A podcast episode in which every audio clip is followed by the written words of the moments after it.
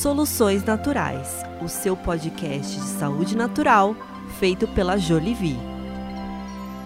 Casa cheia hoje, estou com dois renomados profissionais aqui comigo. Doutora Karine Koller, que você já deve se lembrar, ela deu uma entrevista fantástica aqui sobre o kefir e ela é nossa convidada, já deu brilhantes entrevistas para o programa Super Cérebro, que é conduzido por quem? Por Dr. Nelson Anunciato, neurocientista da casa, que aparece aqui com mais frequência, mas não é muito habitual falar sobre o tema que escolhemos dividir com você neste ano que já caminha para o fim, não é mesmo? Sejam muito bem-vindos e muito obrigada. Obrigada, obrigado, muito obrigada. Eu estou super animada porque esse assunto eu não conhecia e eu adoro saber coisas novas e eu acho que você que está aí em casa também vai se surpreender um pouco sobre a relação entre a saúde dos olhos e a saúde cerebral. E mais do que isso, o que você habitualmente acha que faz bem para os seus olhos, né? Porque quando a gente fala em saúde dos olhos, as pessoas imediatamente pensam em duas coisas: óculos e colírio. Será que é só isso que você pode fazer para os seus olhos e para a saúde oftalmológica? Será que para o seu cérebro você só pode pensar em remédios tarja preta, em medicações desse tipo? Vamos começar falando não para as pessoas que estão em casa? Não. Não. Não, gente, não é só isso. E vamos falar um pouco sobre essa relação. Vocês são parceiros, né? Vocês estudam juntos, vocês trocam figurinhas. A gente troca figurinha, eu e você, eles trocam estudos científicos, né? Vocês trocam estudos científicos. Como é que é a relação se dá e como é que na prática vocês percebem essa parceria entre olhos e cérebro? Bom, é uma união sinérgica, né? É. Podemos dizer. É, a, o olho é considerado quase que um prolongamento do cérebro, pois a retina tem muitas células nervosas e muito do que faz bem, claro, para o corpo como um todo também faz bem para o olho e para o cérebro. E nós já falamos aqui, na, quando comentamos sobre o Alzheimer, da relação olho e cérebro, o quanto ela está presente com é, destaque nesse momento que se fala muito no declínio cognitivo, na prevenção ou até mesmo na reversão do Alzheimer, com o programa do Dale Bredesen, que abordou esse, essa, esse programa Recode, com suplementos e e mudanças de estilo de vida para reverter o declínio cognitivo e observou-se que o DHA, que é tão importante para o cérebro, também é importante para a retina.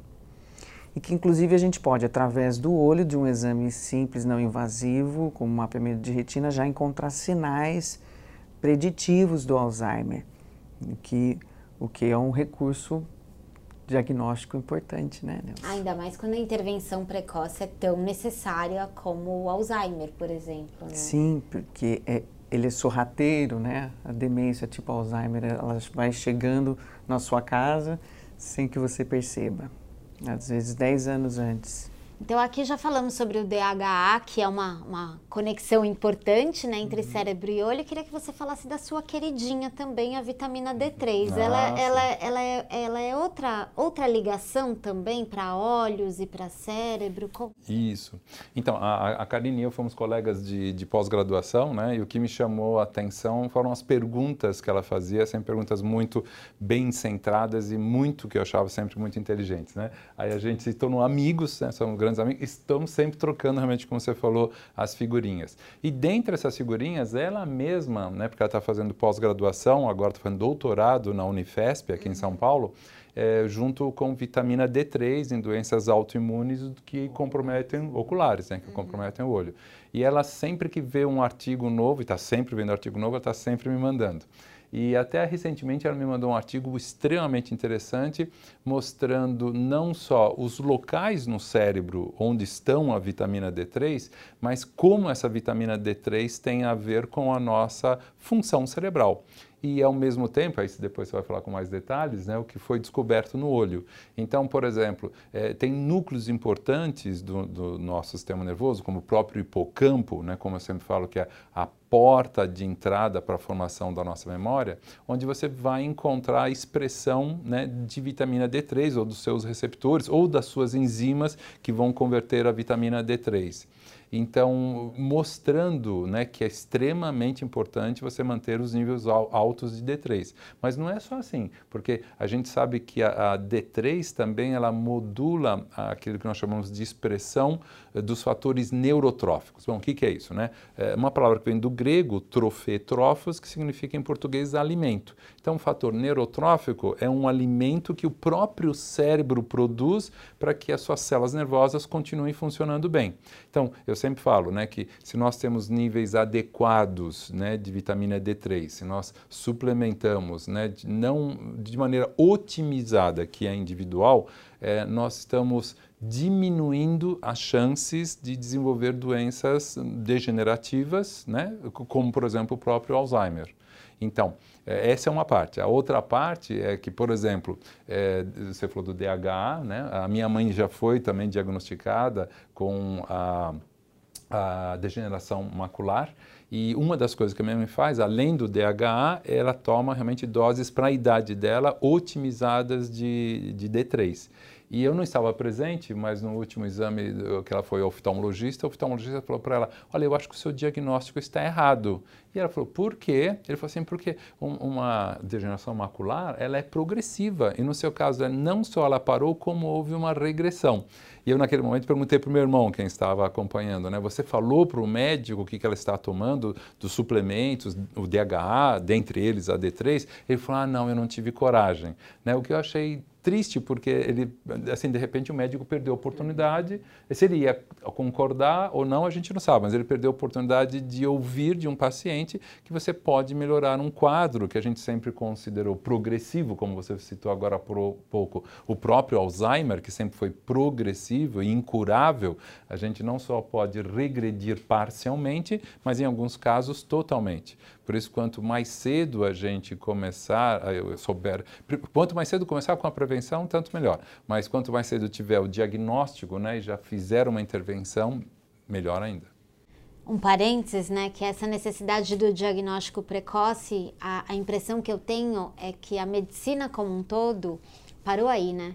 A necessidade de diagnosticar. Então, é, é, é, os médicos, né, os profissionais de saúde, eles já estão até bem conscientes dessa necessidade do diagnóstico precoce. Mas o que vem depois disso ainda parece que está faltando. Se você estava em Marte, não sabe o que é DHA, não sabe o que é vitamina D3, ou é a primeira vez que você está assistindo um vídeo do Quinta da Saúde, primeira coisa, se inscreve no canal, porque aqui você vai ficar sabendo um monte de coisa. Depois, DHA, jamais direi o que é. Como é que é que é DHA? Alguém se arrisca? Bom, uh, falar do DHA, o DHA é, um, é uma gordura saudável, né? Falar para o nosso público. É uma gordura muito importante que está presente, chamado ômega 3. Quando a gente vê no rótulo do ômega 3 lá, ele tem siglas que dizem EPA ou DHA em determinadas proporções. E o que quer dizer? Que o DHA é uma gordura que é especialmente importante para o cérebro e para a retina, porque como se a retina fosse um prolongamento do cérebro, ela é uma camada rica em células nervosas. E da gordura presente no cérebro e na retina, praticamente 90% é DHA. Por que, que o DHA é tão importante? Além, de, além das suas propriedades anti-inflamatórias, no cérebro e na retina, ele produz uma proteína chamada neuroprotectina, que ela protege as células nervosas do dano gerado pelo estresse oxidativo. Que coisa bonita! E o nome dessa substância que ele produz é ótimo, né? Porque ela já é óbvia, né? É óbvio. Diferentemente do DHA, que é um palavrão. É. O que, que é DHA Ácido mesmo? Docosa, docosa é, vem do grego, né? É. Docosa hexainoico ácido docosa hexainóico. É um palavrão mesmo, né? Anota DHA que já está de bom tamanho, colega. Bom, e a D3, vitamina D3, que ela também prega uma peça na gente, porque apesar desse nome, vitamina D3 é um hormônio, não é isso, isso. doutor Nelson? É, porque a, a, qual a diferença entre vitamina e hormônio? É muito simples, né? O nosso corpo não consegue produzir uma vitamina, então nós temos que estar ingerindo a vitamina C, ou vitaminas do complexo E, ou vitaminas do complexo B de bola. Mas o, tudo que aquilo que é produzido no corpo, e nós temos no corpo receptores para aquilo, isso é um hormônio. E a D3 ela é produzida no nosso corpo, né, através da radiação ultravioleta B de bola, e ela tem receptores em todos os lugares, inclusive no olho, inclusive nas células nervosas. E é por isso o papel importante dela, né, como um hormônio. Alguns até dizem que ela é um, um hormônio neuroesteroidal esquecido. Vamos, vamos só entender o que significa isso, né? É, quando a gente fala, do, por exemplo, do colesterol, é, que a gente até conversando um pouquinho antes da entrevista, é, as pessoas pensam que o colesterol seja uma gordura, né? Ele não é uma gordura, o colesterol é um éster, é um álcool. Então, todos os hormônios que vêm desse éster são chamados hormônios esteroidais. Então, a gente tem um hormônio esteroidal, né, como a testosterona, a progesterona, o cortisol, mas esse hormônio, que é a D3, ele tem importantes papéis no nosso sistema nervoso também, por isso que é neuroesteroidal.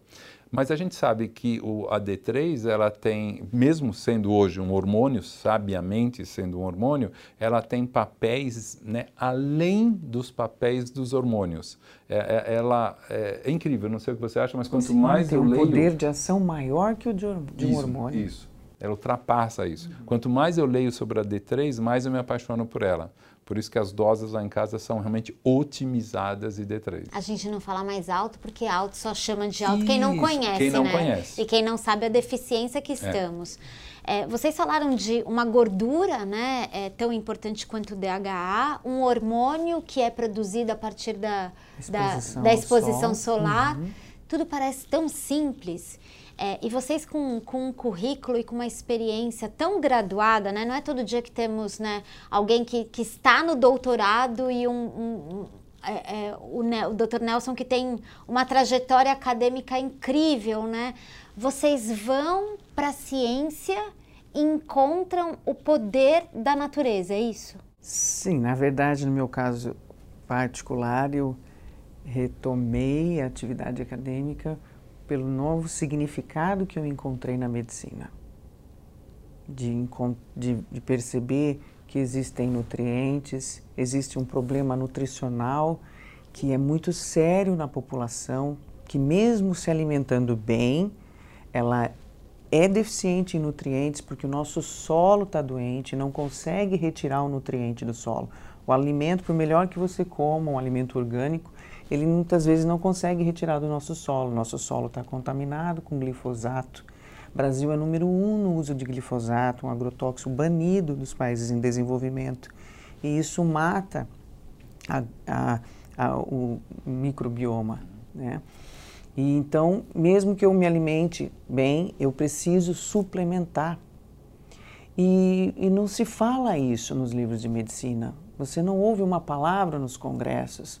Você é até às vezes, muitas vezes, descriminalizado por, por levantar esse, esse tipo de assunto, sendo que é, um, é uma coisa de problema de saúde pública muito séria, porque com medidas simples e de baixo custo conseguiria se resolver problemas muito grandes de saúde, como por exemplo as deficiências de vitamina D e magnésio porque 80% da nossa população no Ocidente é deficiente de magnésio.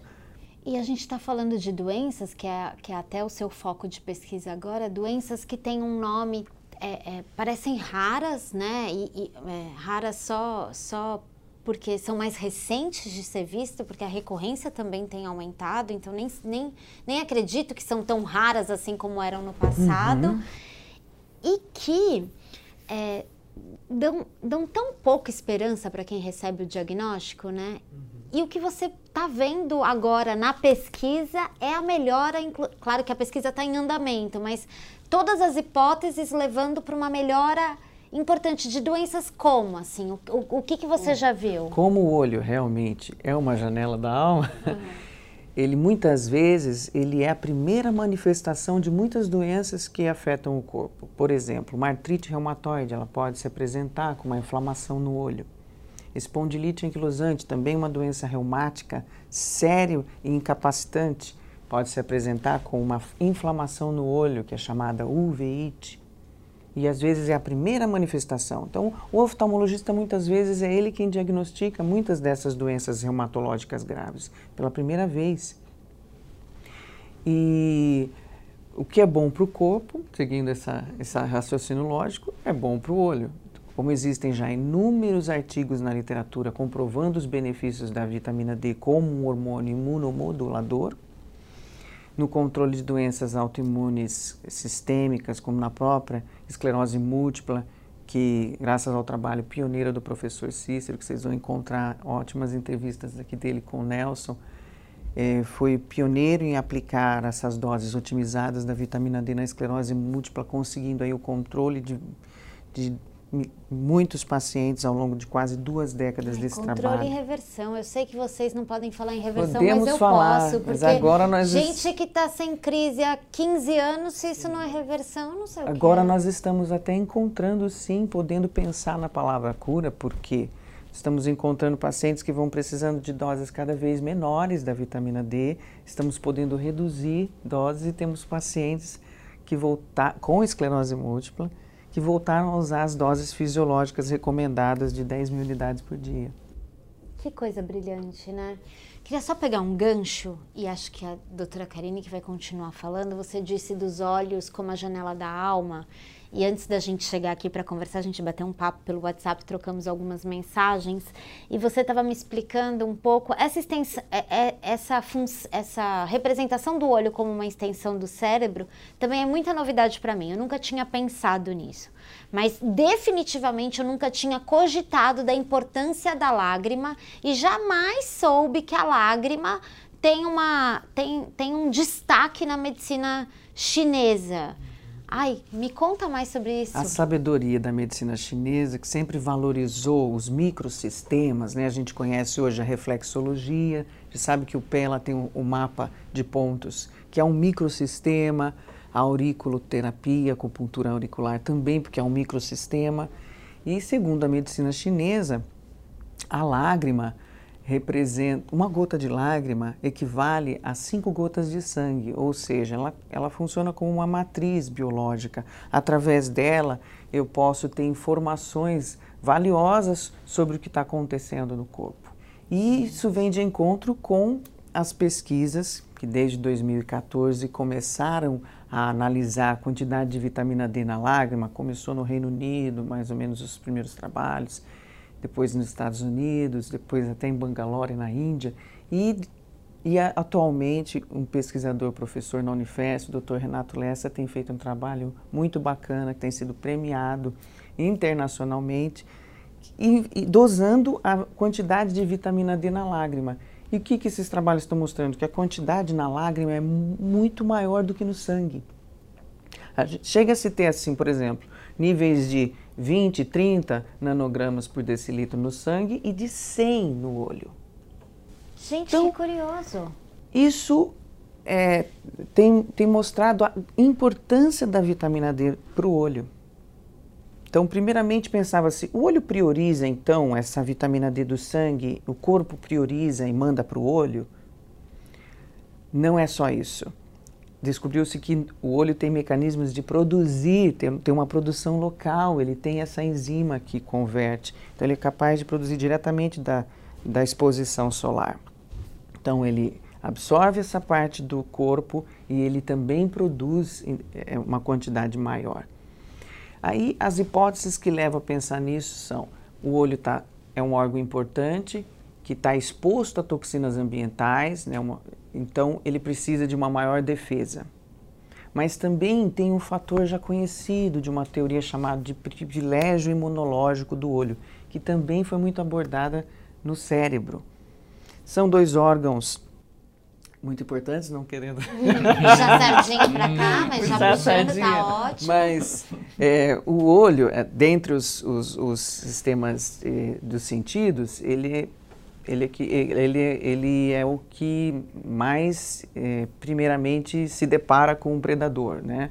Você pode avistar a longa distância, mais do que o olfato e o tato. Uhum. Então, nesse sentido de preservação da espécie, é um, é um órgão do sentido privilegiado. E também porque pela proximidade com o cérebro.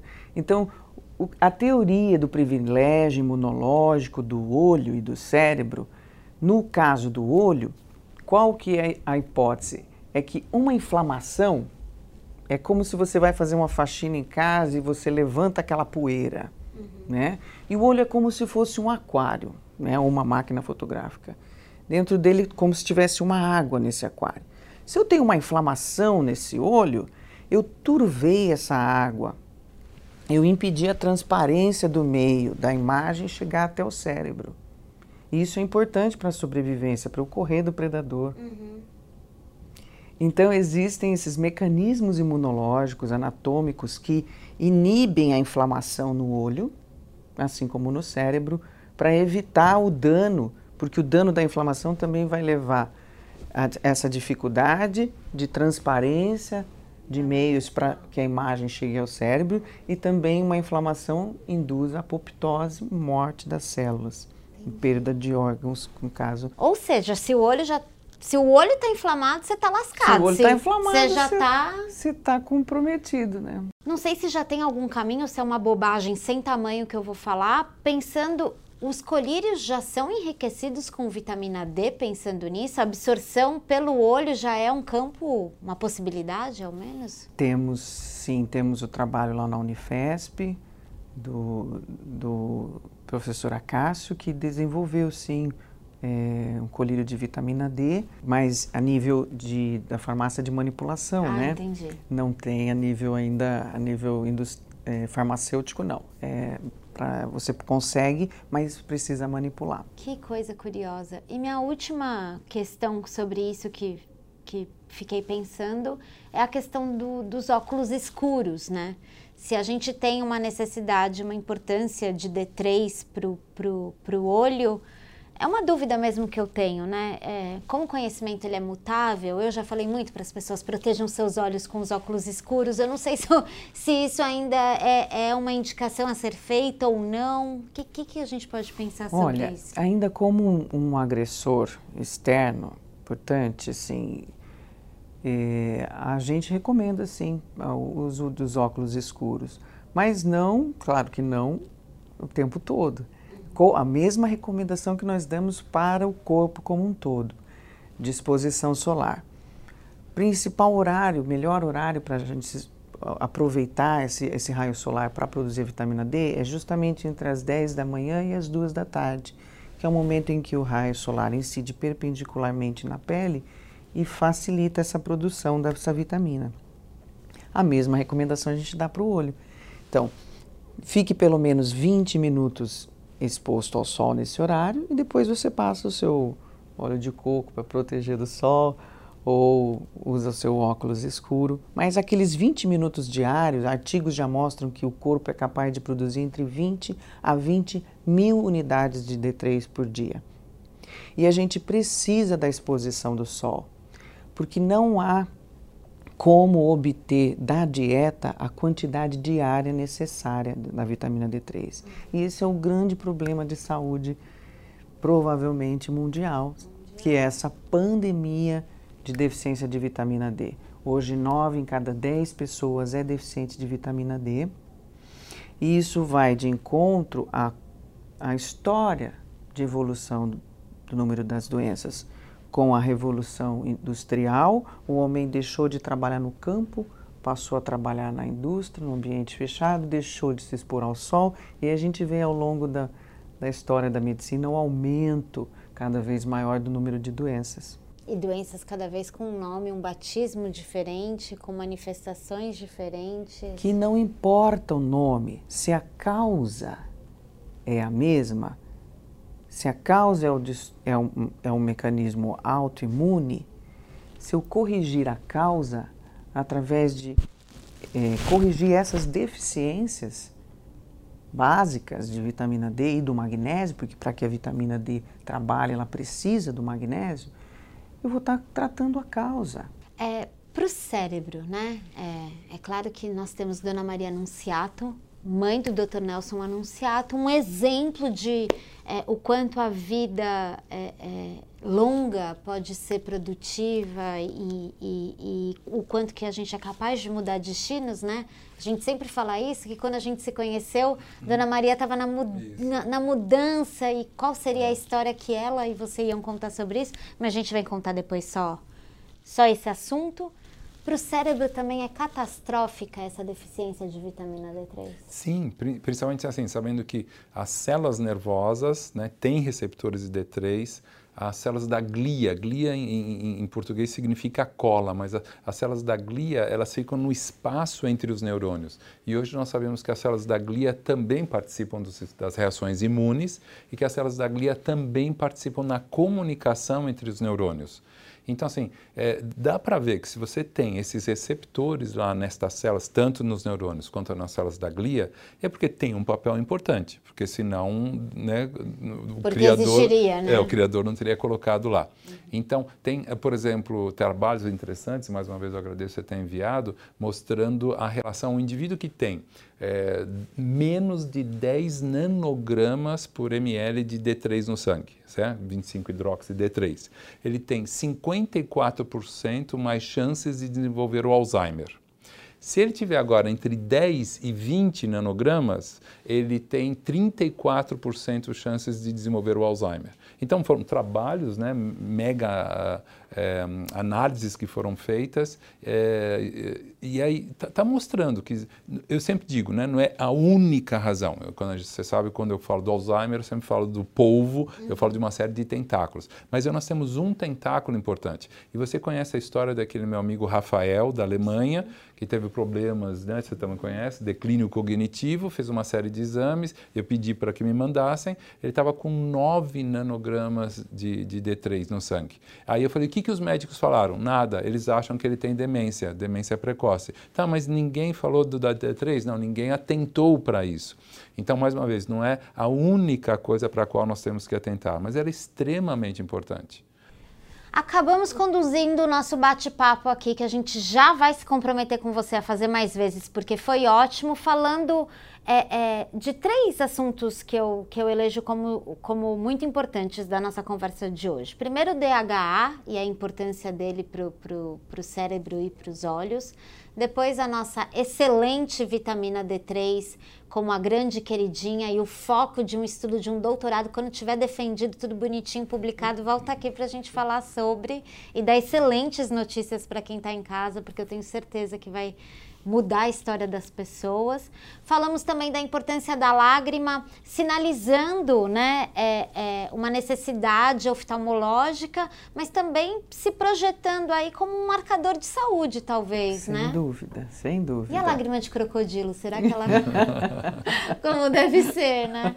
Eu acho isso, é, eu acho que, que a, a gente tem aqui um campo imenso para todas as vezes que a gente se propõe a estudar, ler um pouquinho, conversar com quem sabe, se curvar à excelência da natureza para nossa saúde, né? Porque é, quando, quando a gente fala isso no conhecimento popular, que é maravilhoso, e eu adoro o conhecimento popular porque ele traz a praticidade da ciência, é, parece que perde um pouco o brilho, mas quando dois profissionais dessa estirpe sentem um aqui e falam de DHA e D3, esse poder transformador, eu só boto palmas e falo para vocês voltarem sempre que quiserem à casa de vocês. Obrigada. Para terminar, quem está assistindo vai levantar agora e vai fazer algo pela saúde oftalmológica. O que, que a pessoa faz?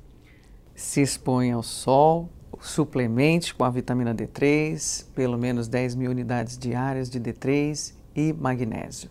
Agora vai levantar e vai falar assim, hoje é meu cérebro, vou fazer uma coisa para o meu cérebro. É. O que, que, vai fazer? Então, a gente pode até pegar o gancho que vocês estavam falando dos óculos escuros, né? É, por exemplo, não usar os óculos escuros em ambiente fechado, porque é, a gente vê muitos artistas, muitos Sim. cantores. Se aqui tivéssemos sempre... fama. Isso, é, exatamente. Assim. É, pode até parecer mais bonito, elegante para algumas pessoas, chique para outras pessoas, mas a gente tem que pensar também na produção de melatonina, porque durante o dia, né, os, os, o cérebro precisa de luz mas à noite ele precisa realmente de escuro. Então, dentro disso, pegando agora até um outro gancho da melatonina, eu diria isso. Olha, é, como a doutora Karine colocou, então se você tiver essa oportunidade de ficar exposto ao sol, sem os óculos escuros, sem o protetor solar, pelos seus 20 minutos até a sua pele começar a ficar vermelha, fique e depois você passa um protetor, como você já bem colocou, o óleo de coco. Mas evite em lugares fechados e principalmente à noite os óculos escuros por conta da produção da melatonina. E só para completar uma outra coisa importante, que você falou da importância do, dos olhos, cerca de 30% do nosso córtex cerebral pertencem a, ao sistema visual. 30% do nosso córtex cerebral estão ocupados, estão assim, é, estão processando informações visuais, quer seja do movimento, quer seja de cores, quer seja da, da precisão do, do, do, do, do movimento. Então, 30% bastante é coisa. É bastante né? coisa. É. Terei a audácia de também deixar uma recomendação que aprendi com a minha colega de Jolivi Marizen e é ótimo, que é o óleo de coco para os olhos. Ao invés de você usar esse demaquiante cheio de toxina, que a gente já viu que o olho é tão importante, pega o óleo de coco, passa, a maquiagem sai, é natural, você ainda fica com a pele até mais bonita, vistosa para esse final de ano maravilhoso. Um beijo, obrigada, gente. Voltem sempre. Obrigado. Tchau. Tchau, tchau. Soluções Naturais, o seu podcast de saúde natural feito pela Jolivie.